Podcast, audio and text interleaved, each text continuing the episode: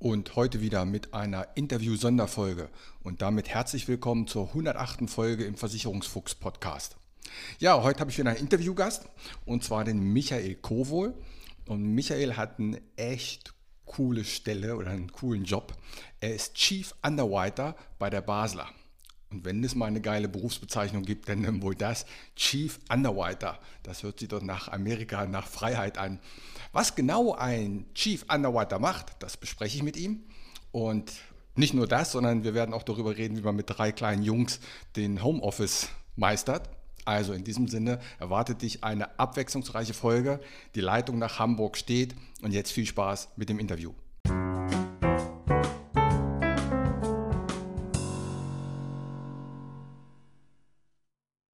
Ja, moin Michael. Moin. Der Podcast von Markus Lanz und Richard Brecht, der beginnt immer mit den Worten, Richard, wo erreiche ich dich? Bei dir brauche ich das heute nicht fragen, denn ich habe an der Telefonnummer gesehen oder ich weiß an der Telefonnummer, wo du gerade bist. Ich glaube, wenn du dein Büro verlässt, dann schaust du auf Michel, ne? So ist das, genau. Ich bin in Hamburg. Genau, auf der anderen Seite von Michel. Ja, sehr cool. Ja, Mensch, toll, dass du Zeit gefunden hast heute. Es ist ja ein Top-Wetter draußen und wir sitzen hier und nehmen den Podcast auf. Besten Dank dafür schon mal. Sehr gern. Ähm, fangen wir doch mal an. Ich, eine Frage muss ich gleich mal vorwegstellen.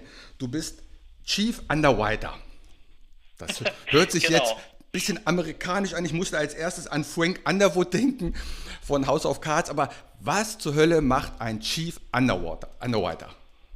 Genau, also der Underwriter an, an sich, die, die, Bezeichnung der Versicherungsbranche, der unterschreibt sozusagen Underwriter, also Unterschreiber. Was unterschreibt er? Im Endeffekt, er prüft eigentlich mehr und unterschreibt dann. Und zwar, er prüft ein Risiko, jetzt speziell bei, bei uns ist das so, ähm, ein, ein Risiko Berufs- oder, oder Berufsunfähigkeit oder Risikolebensversicherung.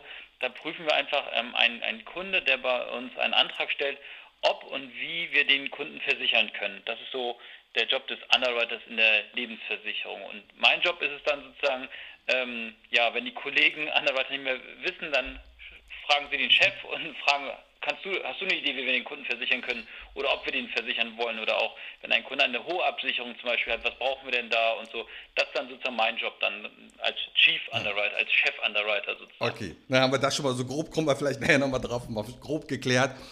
Ja. Ähm, du arbeitest in Hamburg, bist du in Hamburg geboren? Genau, ich bin in Hamburg geboren, ähm, aufgewachsen und ähm, ja, bin, bin, bin seit, seit, seit jeher sozusagen in der Lebensversicherungsbranche tätig auch. Okay. Mhm. Was war denn dein Berufswunsch? Hast du schon in der Sandkiste gesagt, ich will zur Versicherung? Nee, das war eher mehr Zufall mit, mit der Versicherung. Ähm, ich bin tatsächlich, als, als Kind habe ich mal gesagt, ich will Computerfachmann werden. Mhm. Warum? Weil meine Mutter gesagt hat, das ist gut und da kann man irgendwie ganz gutes Geld verdienen. Und dann habe ich gesagt, dann habe ich das in jedes Poesiealbum einfach mal reingeschrieben, ohne dass ich eigentlich wusste, was das ist. Und ähm, ja, dann äh, habe ich klassischen äh, mein, mein Abitur gemacht und habe danach mich halt gefragt, äh, was, was mache ich denn dann? Und dann ähm, durch, durch tatsächlich meine Nachbarn, die beide hier bei der Basler, damals noch Deutsche Ringen, gearbeitet haben, ähm, haben die gesagt, mach doch mal eine Ausbildung da oder überleg dir das doch mal und dann habe ich es gemacht und seitdem bin ich irgendwie hier. Okay. Dann hast du am Anfang beim Deutschen Ring quasi angefangen. Genau, also ich ähm, ähm bin 2003 zum Deutschen Ring gekommen, mhm. habe da meine Ausbildung gemacht, zweieinhalb Jahre und ähm, war danach dann über zwei Jahre Marketing-Vertrieb.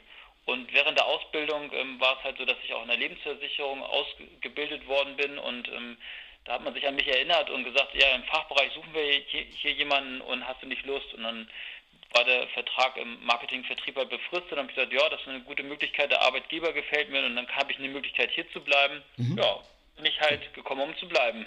Guck mal, da haben wir was gemeinsam. Meinen ersten Vertrag, den ich 1990 vermittelt habe, habe ich einen deutschen Ringvertrag vermittelt. Okay, guck an. War eine private Rente, weiß ich noch ganz genau.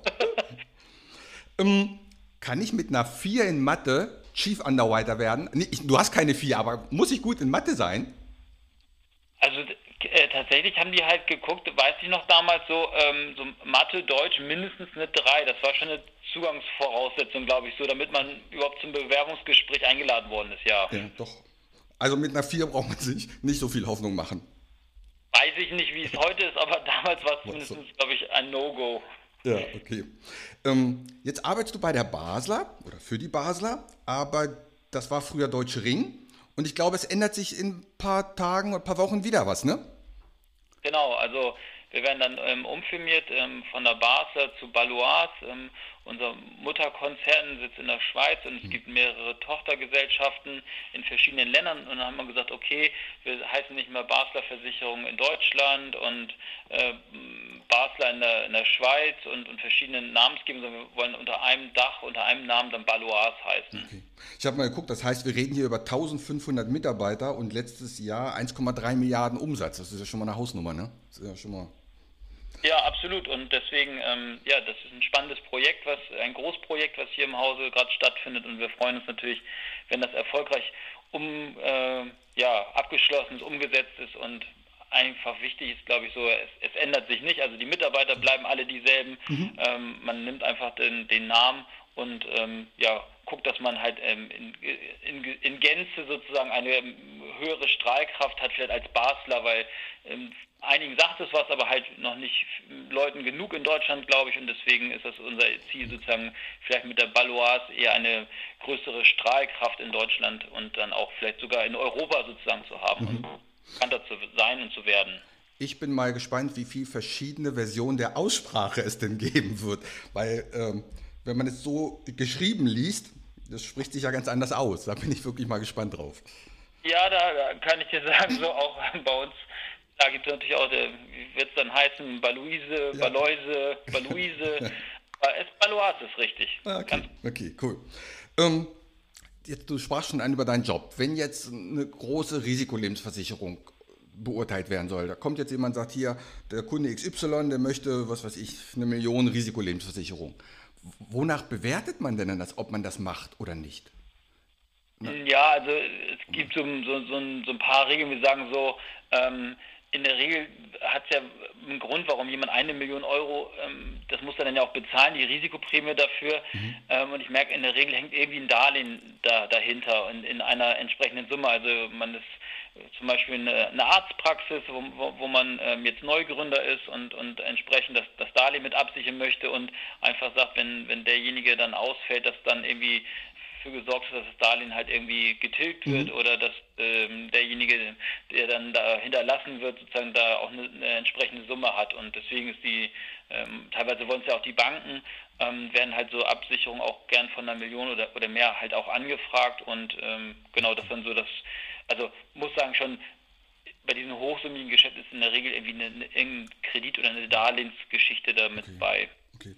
Ähm, ich habe mal gehört, dass ist, ist jetzt schon lange her, dass wenn man eine gewisse hohe Versicherungssumme hat im Leben, dass man nicht mit einmotorigen Flugzeugen fliegen darf. Dass es so einen Vertrag gibt. Kann das sein?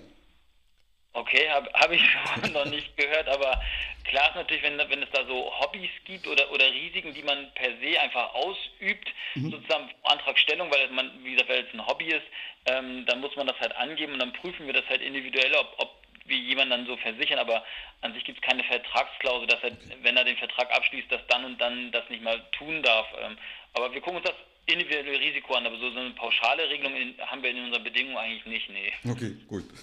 Mhm. Kann es auch sein, dass du einen Kunden mal anrufst, dass du einen Hörer in der Hand nimmst und den was fragst? Nee, also das machen wir nicht. Wir haben äh, tatsächlich den, den Vertrieb über unsere ähm, äh, Vertriebspartner und über die laufen dann die Rückfragen auch. Also dass ich einen Kunden direkt anrufe, das passiert ähm, eigentlich nicht. Okay. Später, im, zumindest im Beantragungsprozess, später im, im Vertragswesen kann es mal sein, dass ein Kunde sich irgendwie direkt beschwert und sagt, er, er, hat hier eine Frage, dann kann es sein, dass ich sozusagen angerufen werde oder durchgestellt werde, wenn er mit irgendeiner Sache nicht einverstanden ist, aber mhm. an sich proaktiv rufe ich eigentlich keine Kunden an. Nein. Okay. Ähm, dein Tagesablauf, ganz normal Bürojob, ganz normale Bürozeiten?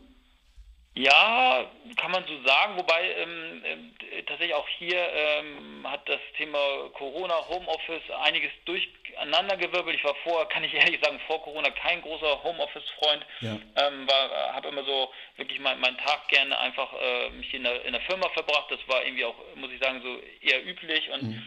ähm, da hat sich bei mir, aber bei den Kollegen, glaube ich, und vielen auch in der Branche so, so ein bisschen was gewandelt und es ist jetzt so, ich starte eigentlich so um 7.30 Uhr, drei Tage im Homeoffice und zwei Tage im Büro. Das ist jetzt im Moment so die Regelung. Ja. Starte so 7.30 Uhr, ähm, und starte eigentlich immer, witzigerweise jetzt mittlerweile im Homeoffice um 7.30 Uhr und check erstmal die Mails, guck so ein bisschen auch bei Facebook, was ist da so los, ähm, ähm, was, was gibt es sozusagen, was die Branche betrifft ähm, und vor allem, wie gesagt, so E-Mails von den, von den Kollegen, von, von Vertriebspartnern, ähm, das ist so der, der erste, die erste halbe Stunde eigentlich so und dann, ja, geht der Tag weiter mit, äh, mit Anrufen und irgendwann setze ich mich ins Auto oder in die Bahn und fahre dann hier rüber zu Basler oder ich bin dann halt schon da mhm. ähm, oder ich bleibe halt im Homeoffice und dann ähm, sind irgendwie Termine, die dann ähm, am Tag auflaufen, Gespräche mit Kollegen, mit Mitarbeitern, mit Vertriebspartnern. Ähm, das ist dann so ein Tag, aber es gibt halt nicht so den Tagesablauf. Ich habe mir eher so Zeiten gesetzt. Also ich fange morgens um 7.30 Uhr an und um 18.30 Uhr gibt es bei uns zu Hause Abendbrot, das heißt, ich sehe eher immer zu, um 18.30 Uhr auch fertig zu werden, damit ich dann mit meinen ähm, drei Kindern und mit meiner Frau dann zusammen Abendbrot essen kann. Und zwischendrin ähm, ist viel Flexibilität gefragt. Also dann erlaubt es mir meinen Arbeitstag auch mal, die Kinder abzuholen, wenn ich im Homeoffice bin. Mhm. Aber ansonsten ähm, ja, sehe ich dann eigentlich dazu, dass ich dann erreichbar bin per Telefon, per per WhatsApp. Es gibt ganz viele Eingangskanäle mit, heutzutage mittlerweile, über die man erreichbar ist und die probiere ich dann abzudecken im Laufe des Tages und klar, wie gesagt, so Meetings. Aber Respekt, äh, so ein Job im Homeoffice mit drei Jungs zu Hause, ich glaube, da ist auch Bewegung in der Bude, oder? Genau, meine, meine drei Jungs halten, halten mich gut auf Trab, wobei ähm, ja, die haben halt mittlerweile, äh, zu Corona-Zeiten war das sicherlich alles ambitioniert und, und, eine riesige Herausforderung jetzt, wo das alles relativ normal ist. So, äh, der Kleine geht in die Kita, der Mittlere in die Vorschule, der Große geht in die Schule, da hat jeder auch so seinen Tagesablauf, ja. muss ich und von daher ist nicht mehr so ganz Villa Kunterbunt, aber klar, wenn die Kinder dann nachmittags nach Hause kommen, dann müssen die halt auch verstehen, Papa muss arbeiten und Papa kann halt nicht gerade Fußball spielen mit den Jungs. Ähm, das beschränkt ja mehr aufs Wochenende. Mir fällt gerade auf, dein Jüngster kennt ja an sich nur Masken, ne? Menschen mit Masken dann, ne? Ja, das, das, das ist so. Ähm, jetzt hat sich ja äh, gerade ja so ein bisschen gewandelt ja. und ähm, ich weiß nicht, wie er, ob, ob er das so wahrgenommen hat oder so, aber ja, an sich hast du natürlich recht, so, vor allem fremde Menschen natürlich. Ne? Ja, ja, genau, genau. Was macht denn dir bei deinem Job am meisten Spaß? Was macht mir am meisten Spaß? Also, also an sich muss ich sagen, so die ähm, Arbeit mit, mit Menschen, ähm, dass ich ähm, dann auch heutzutage virtuell Menschen halt leicht treffen kann, deutschlandweit. Und was ich halt so sagte, zwar startet mein Tag immer um 7.30 Uhr und endet so gegen 18.30 Uhr, aber gefühlt ist kein Tag wie der andere. Und mhm. man denkt, oh Gott, so ein langweiliger Bürojob und so. Ähm, aber es ist nicht so. Jeder Tag ist anders. Es kommen andere Fälle, spontan irgendwelche Ideen, ähm, Herausforderungen, die man dann so managen muss. Ähm, und deswegen äh, ist eigentlich das, was mir am meisten Spaß macht, dass es halt nicht langweilig ist. Also ich arbeite gerne jeden Tag äh, so und äh, hab, verspüre da keine Langeweile, weil immer irgendwie was anderes da ist. Und deswegen äh, ist das eigentlich der größte Spaß am Job. Mhm. Jetzt hat es gerade angesprochen, was war der verrückteste oder die verrückteste Sache, an die du dich erinnerst im Job? Ach, ver verrückt weiß ich gar nicht, was, was so hm, verrückt ist im, im, im Job oder so bei, bei irgendwelchen Vorgängen an sich. Ähm, kann ich sagen, mir macht es immer Spaß, mit den Vertriebspartnern oder auch mit den, mit den Kunden dann ähm, eigentlich immer nach Lösungen zu suchen, weil ich merke so manches Mal, dass wenn die so in direkten Kontakt mit meinen Mitarbeitern auch so sind, dann sind die manchmal so, äh, ja, und hm, kann das nicht anders sein? Und an sich ist immer ganz gut, ich bin ein Freund immer davon, miteinander zu sprechen, auch wirklich mit, mit, mit, den Telefonhörer nochmal in die Hand zu nehmen oder sich äh, am besten natürlich, wenn es irgendwie geht, mit Kunden und Vertriebspartnern schwierig, aber mit Mitarbeitern sich wirklich auch persönlich zu sehen und auch Dinge halt einfach direkt zu besprechen mhm. und nicht, ähm, ähm, sag ich mal, lange per Mail hin und her irgendwelche Dinge ähm, auszufechten oder so. Da bin ich immer kein Freund von. Man findet häufig doch irgendwie einen Konsens und eine Lösung. Okay, cool. Ähm, hat sich dein Beruf durch die Digitalisierung auch verändert? Oder machst, ist das noch genauso wie vor fünf Jahren? Nee, ich würde schon sagen, das, das hat sich doch, doch schon deutlich verändert. Also die ähm, Digitalisierung haben, haben wir gemerkt, hat auch bei uns, ähm, die Kollegen haben vor fünf Jahren noch teils Anträge ähm, mit der Hand abgetippert und, und äh, Kundendaten von einem Antrag ins System überführt. Das macht heutzutage alles das ähm, System selbst und man ist äh, eher da so ein, so ein, Datenprüfer höchstens noch, aber das System erkennt an sich überall schon die, die Fehler und scannt das alles selbst ein und hat das digital übertragen. Also das hat sich schon kom komplett verändert und ähm, wie gesagt, das war vorher deutlich noch, noch mehr so manuelle Tätigkeiten, die sind irgendwie weggefallen. Man ist mehr so, so ein Überwacher und Prüfer des Systems. Mhm. Okay. Ja, weil in unserem Job, also jetzt speziell in meinem als Makler, was da in den letzten drei Jahren passiert ist, das ist ja der Wahnsinn. Das ist ja total irre. Da, es gibt ja fast kein, es gibt de facto kein Papier mehr. Die Kunden zeichnen am Computer selber zu Hause oder am Handy wird unterschrieben. Also das ist schon echt irre. Da geht eine Menge. Hast du selber noch viele Kunden so persönlich oder während Corona stellen wir vor, war es ja bestimmt auch anders, oder? Äh, online per Telefon. Doch. Okay. Also ich habe ganz normal gearbeitet, aber ich bin noch nie in meinem Leben so wenig Kilometer gefahren wie in den letzten zwei Jahren. Aber äh, es wird auch nicht wieder kommen, es wird bei dieser Online-Beratung bleiben. Das geht insbesondere gut, wenn der Kunde einen persönlich kennt. Dann kann man wirklich sehr viel online per Telefon machen. Dann klappt das gut. Wenn der Kunde einen noch gar nicht gesehen hat, ist es ein bisschen schwieriger. Mhm. Ähm, aber bei Bestandskunden überhaupt gar kein Problem. Überhaupt kein Problem. Die finden das spannend. Guck mal, da haben wir, haben wir beide irgendwie äh, einiges erlebt. Ich bin, wie gesagt, mal gespannt, wie viel Veränderung oder was dann noch mehr geht. Man, man wünscht sich dann ja so ein bisschen auch in die Zukunft, aber was, was, was wie sieht das fünf Jahren noch mehr, noch digitalisierter aus? Also ähm, das, das, wird ja auch, glaube ich, spannend werden. Da habe ich irgendwie auch noch gar kein Gefühl. Ja. So, gefühlt sind wir schon sehr stark digitalisiert. Was geht denn dann noch mehr? Aber aber das finde ich an meinem Job, genauso wie du gesagt hast, dass äh, ich habe auch mit Menschen zu tun und wir sind manchmal so ein bisschen, ich sag mal, Übersetzer. Weil diese ganzen Vorgänge, dieses technische oder dieses Versicherungskram, das so dem Kunden zu erklären in seinen Worten, dass er klar weiß, was hier passiert. Das ist ja bei manchen Versicherungen etwas komplizierter, darum ja auch dieser Podcast, der ja helfen soll, die Dinge so ein bisschen klarer zu stellen. Und ich glaube, das wird in meinem Job auf jeden Fall bleiben. Es wird die eine Welt geben, die alles digital darstellt, aber dieses Digitale möchte der Kunde immer noch, glaube ich, von einem Menschen erklärt bekommen. Mhm. Und dass das eine Maschine macht, das sehe ich nicht so. Mhm, okay. Es, ja. es, ist ja auch bewiesen, dass sich viele im Internet informieren, aber dann den Abschluss bei einem Berater, Makler etc. suchen. Okay. Ja, und wir sind hinten dran halt dann auch telefonisch per Mail. Ich glaube, diese Eingangskanäle haben sich auch stark verschoben. Äh, früher war sehr viel per Post und, und per Brief so. Ja. Ich meine, da ist ja jetzt ja schon sehr viel mit, mit äh, oder überwiegend mit Mails. Da vielleicht noch mit irgendwie Chatbots oder so. Ich glaube, das wird so diese Richtung sein, die, die man da in den nächsten Jahren, glaube ich, auch mehr verfolgen noch wird, ja. Ja. Ich hoffe, dass es nicht so wird, dass man irgendwann nicht mal merkt, dass da kein Mensch am anderen Ende ist, aber wahrscheinlich wird es so kommen. Wahrscheinlich wird es so kommen, ja. Ja.